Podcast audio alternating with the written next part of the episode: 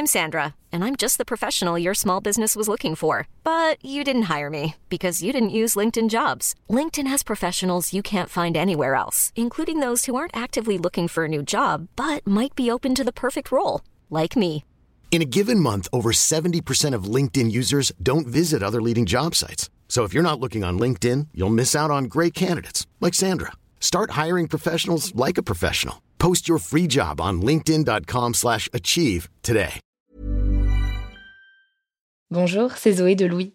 Ça fait maintenant deux ans que j'ai la chance de travailler pour Louis Média et que vous entendez ma voix sur vos podcasts préférés. Travailler pour quelque chose qui a du sens pour moi, c'est essentiel à mon épanouissement au quotidien. Et vous, comment se passe votre relation au travail? C'est plutôt épanouissant et enthousiasmant ou plutôt boule au ventre et des motivations? Si vous êtes dans le deuxième cas et que vous comptez chaque semaine le nombre de jours qui vous séparent du week-end ou des prochaines vacances, je vous recommande plus que jamais le parcours Chance, partenaire d'émotion. Chance est une communauté d'entraide professionnelle pour aider chacun et chacune à trouver sa place dans le monde du travail. La communauté Chance a une méthode unique qui a fait ses preuves. La première étape, c'est celle du bilan de compétences. En trois mois seulement, vous allez pouvoir redéfinir vos objectifs pro et renouer avec ce qui vous anime vraiment, avec l'aide d'un coach professionnel qui vous sera dédié. La deuxième étape, c'est celle du passage à l'action. Une fois votre projet défini, toute la communauté Chance sera à vos côtés pour donner vie à votre projet. Un collectif hyper engagé, prêt à vous épauler et à vous ouvrir son réseau. Si ce message résonne en vous, je vous invite à vous rendre directement sur le site chance.co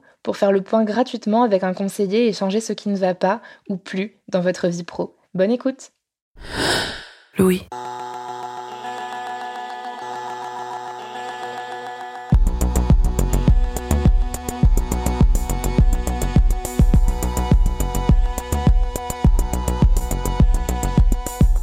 J'ai toujours été très proche de mon grand-père maternel, Hubert. Il sentait toujours bon, la peau de ses avant-bras était toute douce, et il avait toujours un mouchoir en tissu, soigneusement plié dans sa poche et prêt au moindre éternuement. Quand j'étais petite, je me suis souvent demandé ce qui faisait que j'étais si proche de lui, que je l'adorais autant. Je n'avais pas particulièrement l'impression que mes copines à l'école avaient la même relation avec leurs grands-parents. Comme élément de réponse, je me souviens que ma mère a avancé le fait que, quand j'étais toute bébé, mon grand-père s'était occupé de moi pendant plusieurs semaines, pendant le voyage de noces de mes parents. Je n'en ai aucun souvenir.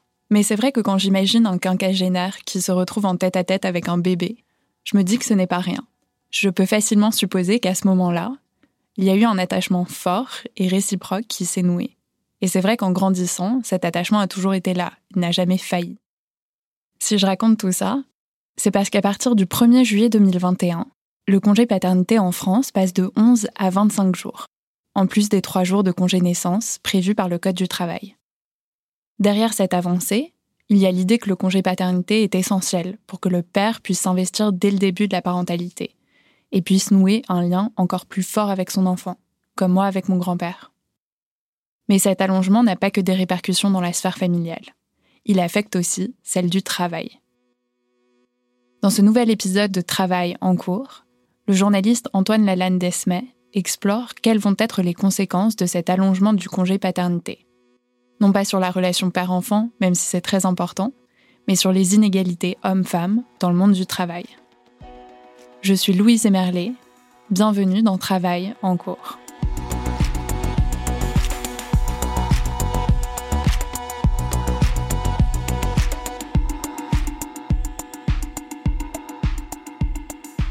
La suspension du travail de la femme pendant huit semaines consécutives dans la période qui précède et suit l'accouchement ne peut être une cause de rupture par l'employeur du contrat. Nous sommes en 1909 et c'est la première loi votée sur la protection de la maternité en France. À l'époque, la personne qui doit s'arrêter à la naissance d'un enfant est forcément une femme. Cette loi vise à protéger leur emploi et leur santé. Depuis, dans la loi, les termes ont changé. On ne parle plus seulement de maternité, on parle aussi de paternité et même de congé parental. Alors prenons les choses dans l'ordre. À l'arrivée d'un enfant, vous pouvez prendre congé de votre travail et vous êtes indemnisé par la sécurité sociale. La durée de ce congé varie entre quelques jours et quelques mois, selon que vous soyez le père ou la mère. C'est le congé maternité et le congé paternité. Pour les mères, c'est 16 semaines, soit 112 jours répartis avant et après l'accouchement. Pour les pères, depuis 2002, c'est 11 jours facultatifs après l'accouchement. du moins jusqu'au mois de juillet 2021. Car à partir de cette date, le congé paternité est étendu à 28 jours au total, dont 7 obligatoires. Hélène Périvier est économiste. Elle travaille à l'Observatoire français des conjonctures économiques de Sciences Po.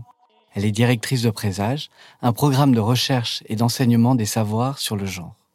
Pour elle, cet allongement est loin d'être suffisant, car cette réforme s'inscrit dans un cadre déjà bien trop déséquilibré bien qu'aujourd'hui il y a de nouvelles formes de parentalité hein, qui sont peut-être certainement une opportunité pour euh, pour déconstruire cette division sexuée des rôles, hein, euh, les couples homoparentaux et, puis des formes de famille différentes. Mais néanmoins, quand même, la majorité des couples sont des couples hétérosexuels. Euh, donc la femme va être enceinte, elle va prendre ce congé maternité, donc elle va rester seule longtemps avec le bébé. Le congé paternité, on l'a dit, il est très court, même s'il va être allongé, il sera de toute façon beaucoup plus court que le congé maternité. Et puis il sera pris de façon synchronisée avec le congé maternité donc le père n'est jamais tout seul face à cette tâche qui est s'occuper de l'enfant. Tout ça s'inscrit dans un modèle global. Selon une étude de l'INSEE, 66% du travail domestique est pris en charge par des personnes du genre féminin.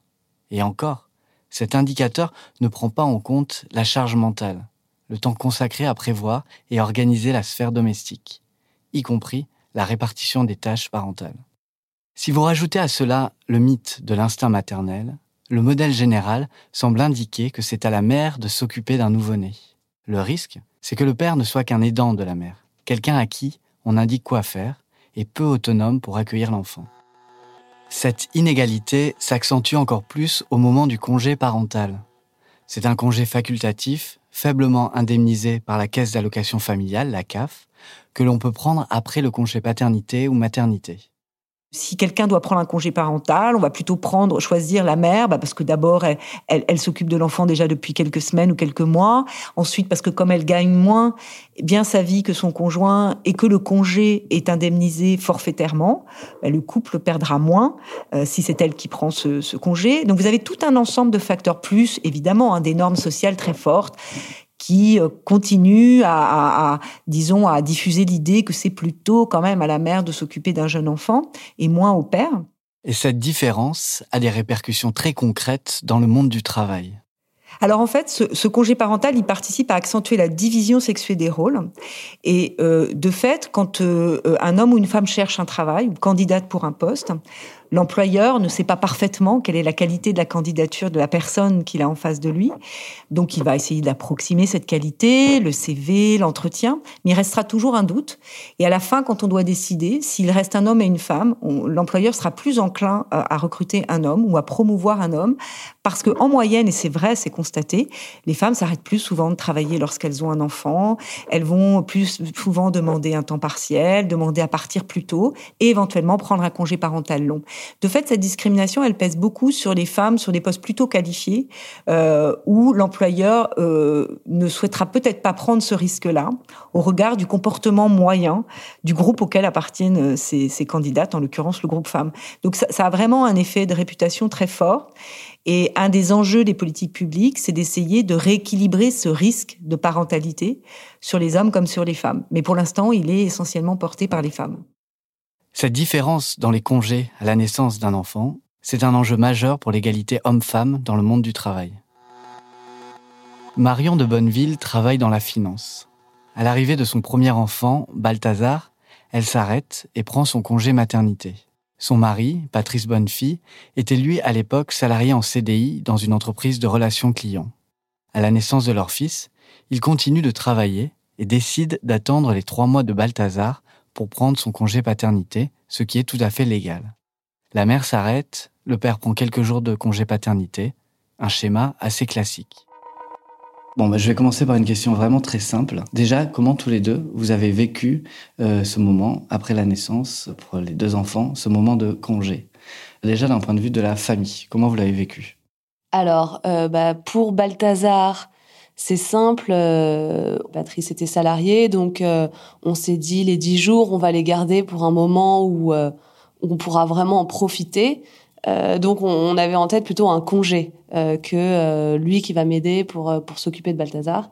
Et c'est vrai qu'on l'a pris. Enfin, Patrice a pris son, son congé quand Balthazar avait trois mois et on a pu partir à l'étranger donc c'était vraiment des vacances où il dormait mieux la nuit et, et on avait un rythme qui était plus simple. Bah, c'est exactement ça, c'est-à-dire que on n'a pas pensé ce congé paternité comme ce moment euh, de soutien à la maman. J'avoue, moi, je m'étais posé aucune question et Marion, les recherches qu'elle avait faites, lui avait fait décider que je prendrais ce congé à ce moment-là. Bah, recherche, non, on n'avait pas fait de recherche, c'était juste, on, on, avait vu nos amis autour de nous que c'était difficile à la naissance d'un enfant. Mm. Donc bon, plutôt que de le faire subir à deux, à deux personnes, autant qu'une seule euh, euh, vivre ça. Voilà, c'était plutôt ça l'analyse. Et, euh, et je m'étais pas posé de questions. Et, et en réalité, le problème, c'est que pendant les trois mois qui ont précédé mes dix jours, mes dix premiers jours de congé paternité, euh, j'ai quand même perçu que ce que vivait Marion était, était, était quelque chose de difficile. Moi, j'allais au travail, je rentrais à 19h. Euh, et, et, je me sentais un petit peu déconnecté de la famille. Et je savais pas trop comment l'expliquer, parce que bon, on, on, se rend pas compte de ce que c'est que passer une journée avec un nouveau-né tant qu'on l'a pas vécu. Non, non, mais aussi parce que j'allaitais, donc on s'est dit tu vas servir à rien. Euh, moi, je veux juste allaiter. Qu'est-ce que tu vas faire? Bah, en fait, tu aurais pu faire beaucoup de choses, mhm. mais euh, on n'avait pas conscience. Donc on était là, bah de toute façon, t'allaites, puis il dort, et puis tu te reposes. Alors qu'en fait, c'est pas du tout ça.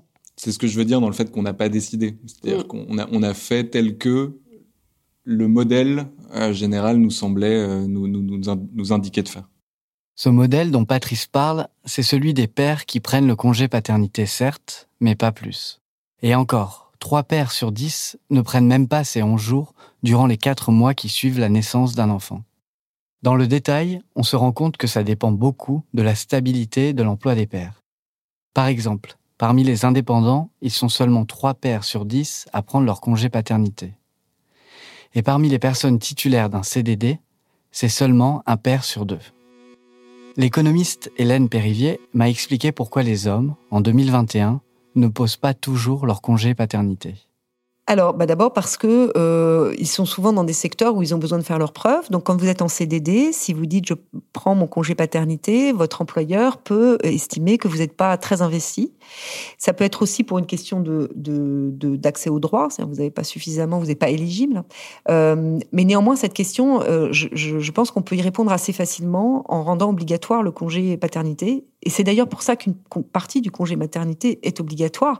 C'était pour couper court à toute forme d'oppression ou de pression faite sur les femmes en leur disant ah, attention, si tu prends ton congé maternité, euh, tu ne seras pas promu ou, ou tu ne seras pas payé ou tu seras renvoyé. Donc, en le rendant obligatoire, on interdit à l'employeur de, de, de, faire travailler la personne pendant euh, la durée du congé.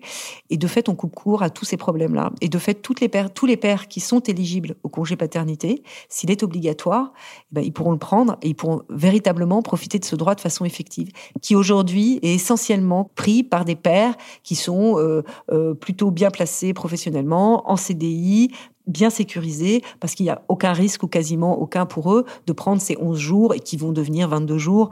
Voilà, donc ils restent quand même euh, tout à fait euh, mineurs par rapport au temps que l'on doit consacrer euh, à l'enfant de façon générale. Donc voilà, je pense qu'effectivement l'obligation c'est une façon de répondre à cette question. En Espagne, le congé paternité vient de passer à 4 mois, soit 16 semaines de congé pour chacun des deux parents, avec 6 semaines obligatoires pour chacun. Cette simple comparaison montre que la marge est grande par rapport aux 7 jours obligatoires pour les pères en France. La législation peut encore évoluer. Le rapport remis par le neuropsychiatre Boris Cyrulnik à Adrien Taquet, secrétaire d'État en charge de l'enfance et des familles, recommande 9 semaines de congé paternité, soit 63 jours. Pour l'association Parents et Féministes, un congé équivalent à celui des mères, rémunéré et obligatoire, permettrait aux pères de rester dans leur famille, de prendre soin des mères et d'apprendre les gestes nécessaires aux soins d'un nourrisson. Et pour cette même association, l'allongement du congé paternité pourrait aussi être une piste pour rétablir un semblant d'égalité entre les carrières des femmes et celles des hommes. Ce serait une première étape, mais l'enjeu se situe aussi autre part. Si on veut vraiment faire en sorte que les congés liés à la naissance d'un enfant cessent de stigmatiser les femmes sur le marché du travail, il faut aussi se pencher sur le congé parental. Le congé parental, il est facultatif et il se prend après le congé paternité ou maternité. Il vise à arrêter de travailler ou réduire son temps de travail jusqu'à la scolarisation de l'enfant. Ce congé entraîne une suspension de salaire compensée par une indemnité de 397 euros et 21 centimes par mois par la CAF. Le congé parental, c'est plutôt une politique d'articulation vie familiale, vie professionnelle, où certains parents peuvent préférer rester à la maison pour s'occuper eux-mêmes de leur enfant plutôt que de le confier à une crèche. Et c'est ce congé-là qui est particulièrement problématique au regard des inégalités professionnelles. En France, selon une étude de l'INSEE, le congé parental est pris par 30% des couples. Ce congé peut être pris par l'un des parents dans le prolongement du congé paternité ou maternité. Il peut durer jusqu'à deux ans maximum par parent aujourd'hui, mais jusqu'à il y a peu, c'était trois ans, jusqu'à la scolarisation de l'enfant. Euh, donc il est assez long, ça veut dire qu'il peut éloigner du marché du travail euh, les personnes qui le prennent. Et puis, ça va avoir un effet sur l'ensemble des femmes qui travaillent, puisque ce sont principalement que des femmes qui ne prennent ce congé.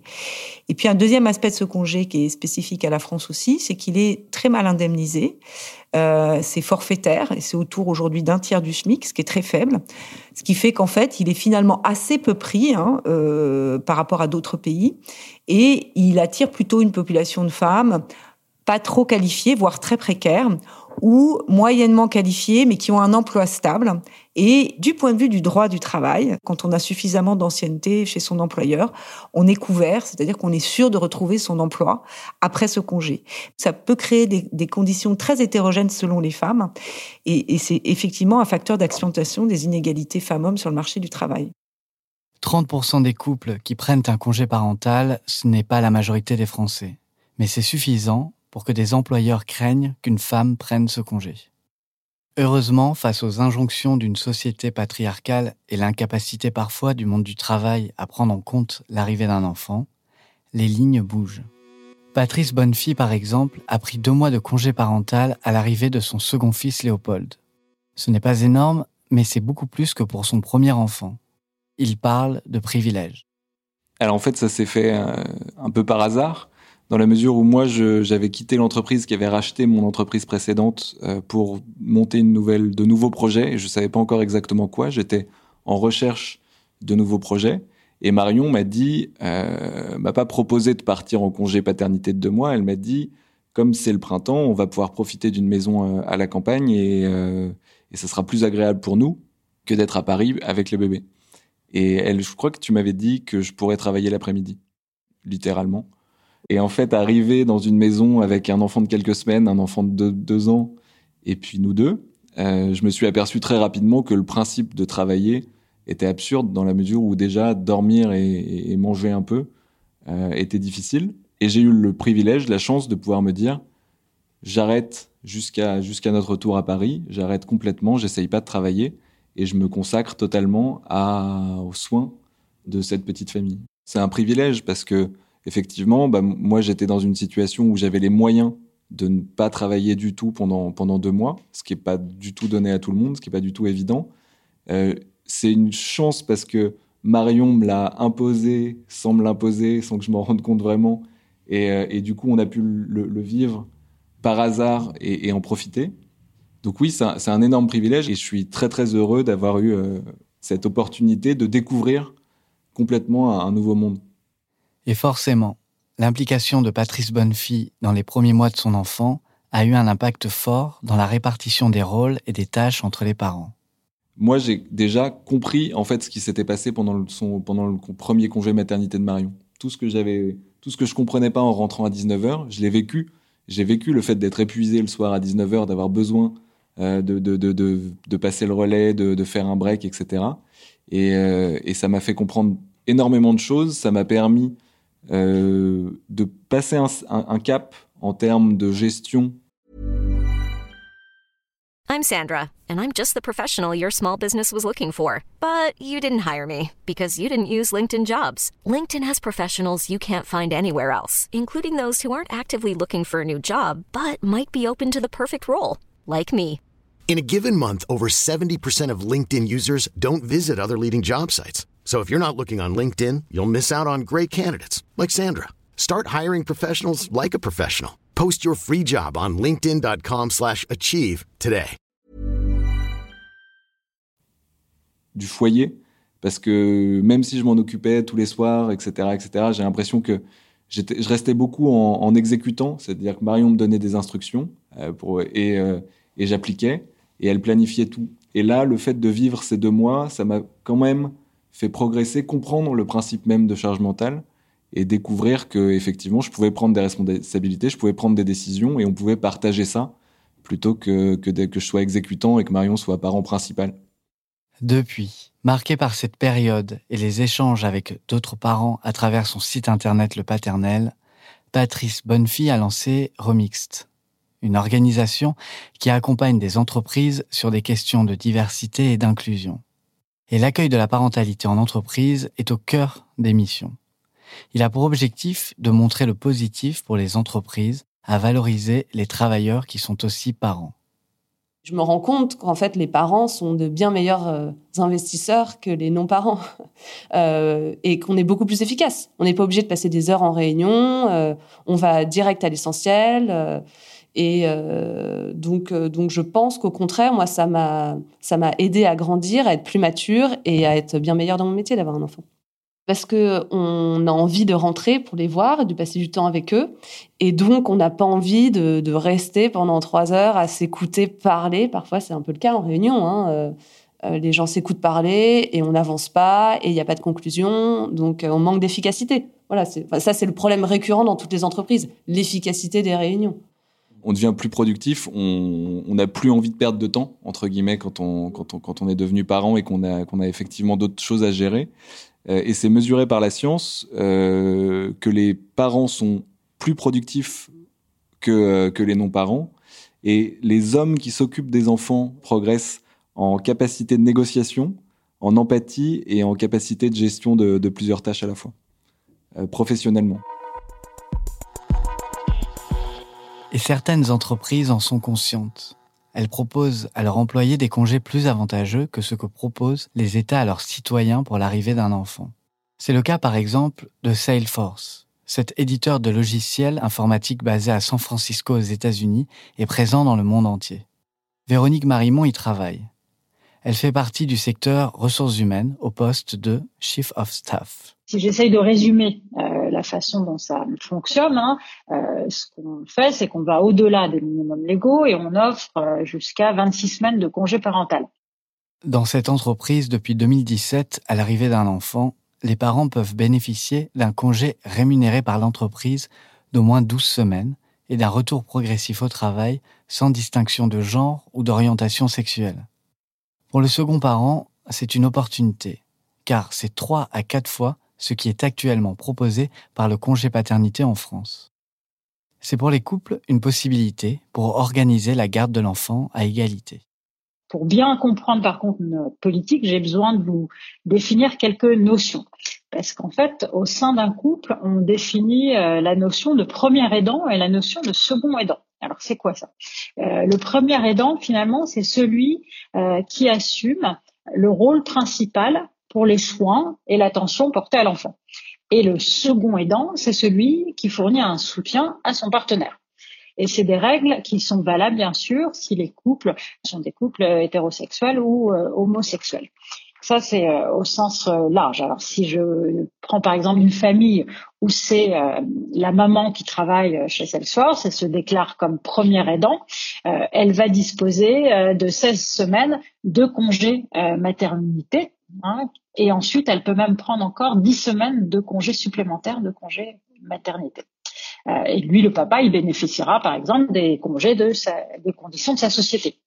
Mais si je prends, reprends le même exemple où euh, la maman ne travaille pas chez Salesforce et c'est le papa qui travaille chez Salesforce, alors il peut choisir d'être soit euh, le premier aidant, donc d'assumer euh, le rôle principal pour les soins de l'enfant et il va disposer de 16 semaines de congé paternité, ou bien il va être le second aidant et dans ce cas-là, il disposera de 12 semaines de congé paternité.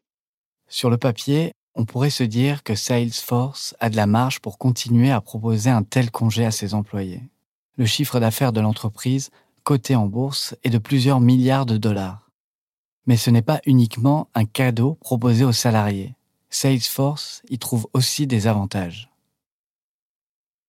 Ce congé parental, finalement, il a une influence euh, bénéfique sur le mode de, management parce que ça nous permet d'avancer toujours plus finalement dans un management par la confiance et un degré d'autonomie plus avancé. Un de nos salariés euh, va prendre son congé parental et un papa euh, s'absenter pour 12 semaines, c'est aussi euh, l'opportunité de laisser une marge d'autonomie plus forte à ces équipes, d'instaurer une relation de confiance qui est encore renforcée. Ce qu'on pense, c'est que derrière un client heureux, il y a un salarié heureux. Euh, et les valeurs euh, humaines sont importantes pour nos, salariés. Une étude, hein, Opinionway sur le sujet, dit que 28% hein, des salariés euh, admirent les valeurs des, entreprises pour lesquelles ils travaillent. Hein. C'est pas beaucoup. Et ce qui est certain, c'est qu'un un, employé engagé, et, il est plus performant. Donc, accorder cette période où un, salarié va pouvoir prendre du temps pour soi, euh, va pouvoir prendre euh, du, recul, c'est euh, finalement une façon aussi bah, de vivre hein, nos valeurs d'entreprise, nos valeurs, nos valeurs de confiance, nos valeurs de, de sincérité quand on s'intéresse à, à, à, nos employés et, et, ils nous reviennent aussi avec finalement l'envie, un regard nouveau, un regard avec un petit peu plus de distance et un engagement qui est encore renforcé. Salesforce n'est pas la seule entreprise à avoir mis en place ce système. D'autres entreprises, et notamment des géants du numérique, proposent des systèmes de congés similaires. C'est pour eux un moyen d'attirer les plus compétents et les plus compétentes. Je pense que notre entreprise, ayant vraiment à cœur le bien-être de ses employés, euh, se penche sur des, des bénéfices en faveur de chaque employé et, de sa famille. Donc c'est aussi ce qui nous aide euh, à attirer et à retenir euh, des talents et, et du coup à offrir un, un, succès finalement euh, à, nos clients. voilà, c'est une des raisons aussi pour lesquelles les, les employés nous rejoignent. On voit clairement un, un lien entre l'engagement euh, des employés, le fait qu'ils se sentent bien euh, au sein de notre entreprise et la performance de nos employés. On est depuis euh, plusieurs années au palmarès de, Great Place to Work. Je pense que c'est aussi ça qui est exprimé derrière ce, ces positions au palmarès. On peut voir une vraie avancée dans le fait que de grandes entreprises privées globalisées s'engagent de cette manière. Mais pour équilibrer les conditions de congé pour tous, une des solutions serait que l'État s'engage davantage. Hélène Périvier, chercheuse en économie et plusieurs fois auditionnée à l'Assemblée nationale, m'a rappelé le rôle des politiques publiques et la manière dont elles peuvent influencer puissamment les comportements individuels. Alors, si on reprend une perspective plus longue sur toute l'organisation de la société euh, en général, hein, il y a toute la sphère dite productive et je vais prendre un vocabulaire un peu marxiste, et la sphère euh, reproductive, c'est-à-dire celle qui permet la reproduction de la force de travail, c'est-à-dire avoir des enfants, élever ses enfants, tenir la maison, etc.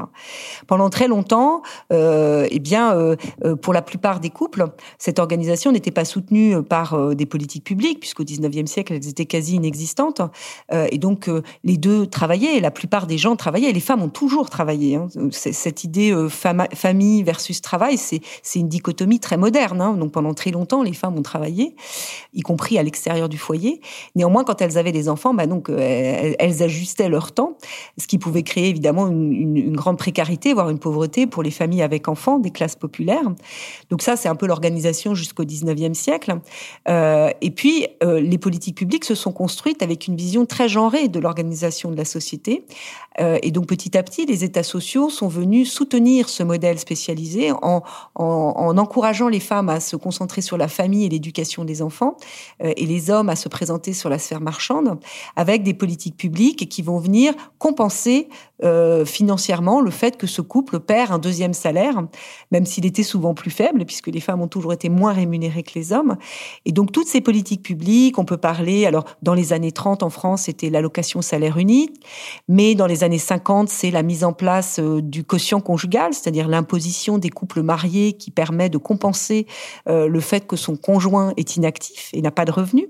et qui est encore aujourd'hui en cours en France, toutes ces politiques opèrent une redistribution très importante des couples qui, euh, des couples sans enfants ou des personnes sans enfants, euh, vers des couples qui sont spécialisés et qui ont des enfants. C'est pour ça qu'il me semble que la terminologie ou le concept de travail non rémunéré ou gratuit me semble pas approprié, en tout cas doit être historicisé et replacé dans son contexte géographique. En tout cas, pour la France du XXe siècle, il est inapproprié de parler de, travail non rémunéré puisqu'il est précisément socialisé par des politiques publiques qui le rendent soutenable. Maintenant, il est profondément injuste et, et, et assujettissant pour les femmes puisque c'est bien sûr une assignation pour les femmes à rester au foyer. J'ai donc demandé à Hélène Périvier quel serait pour elle le congé parental idéal, accessible à tous et toutes, et dont pourrait découler une vraie égalité entre parents.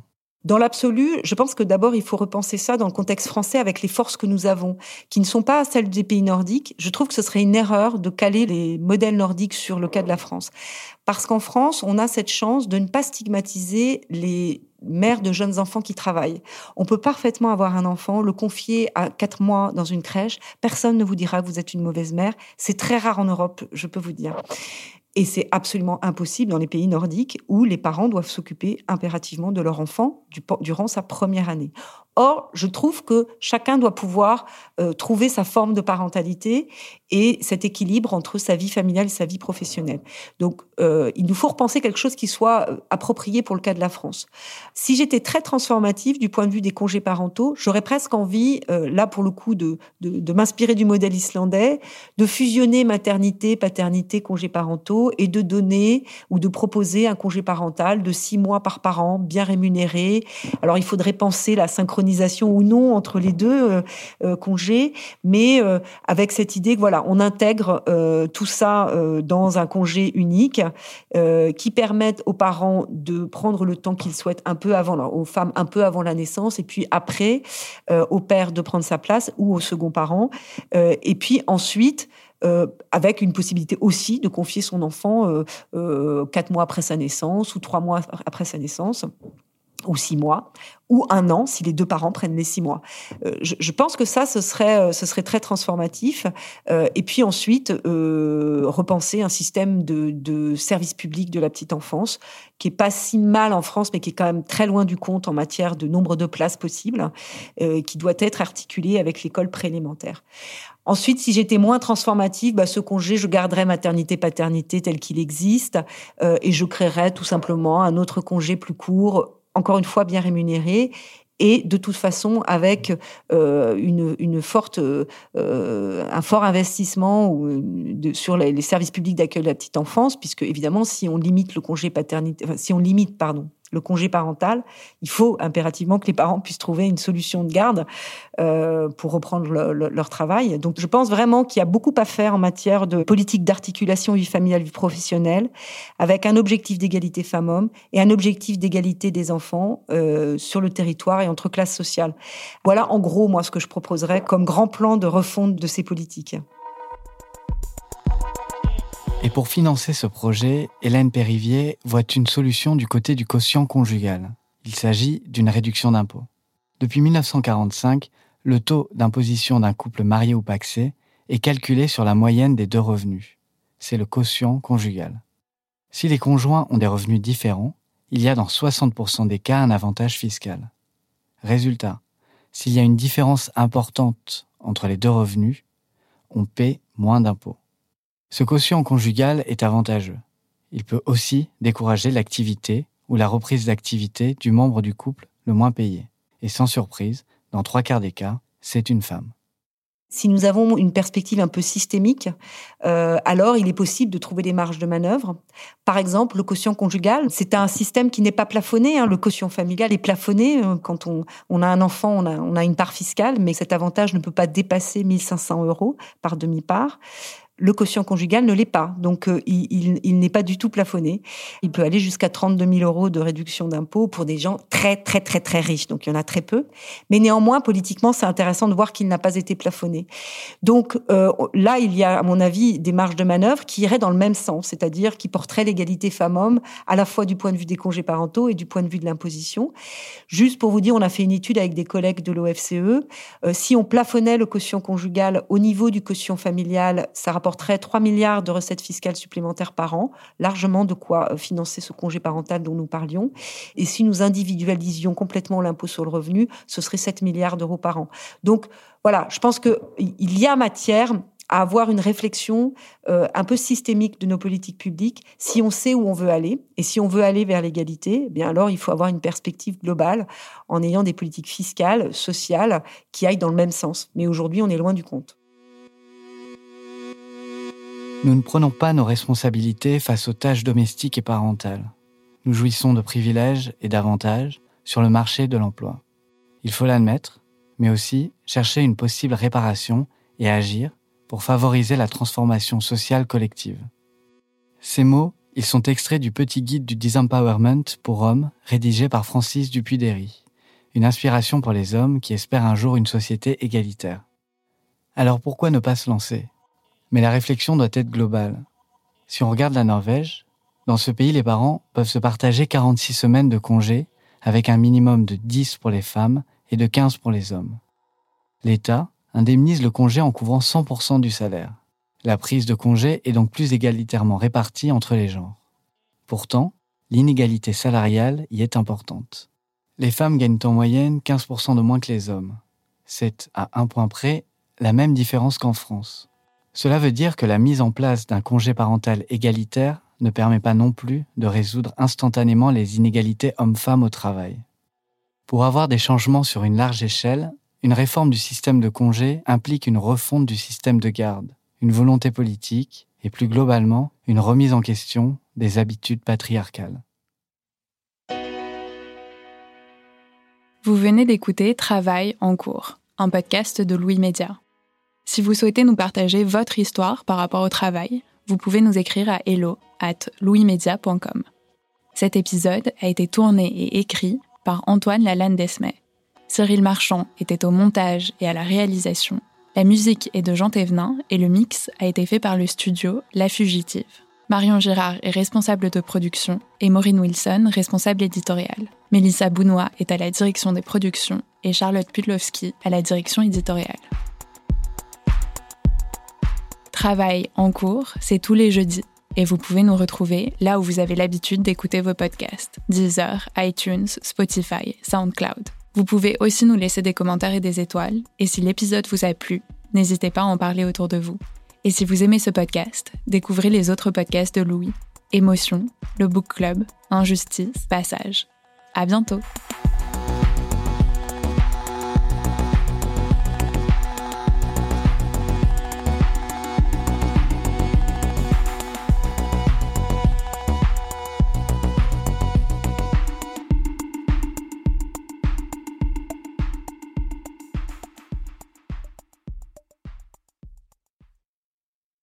Bonjour, c'est Zoé de Louis. Dans Émotions au travail, on décrypte toutes les émotions qui vous traversent et vous bousculent parfois dans votre vie professionnelle. Aujourd'hui, j'aimerais vous parler d'un podcast super inspirant, Bienvenue dans l'ascenseur, animé par Anne-Cécile Sarfati.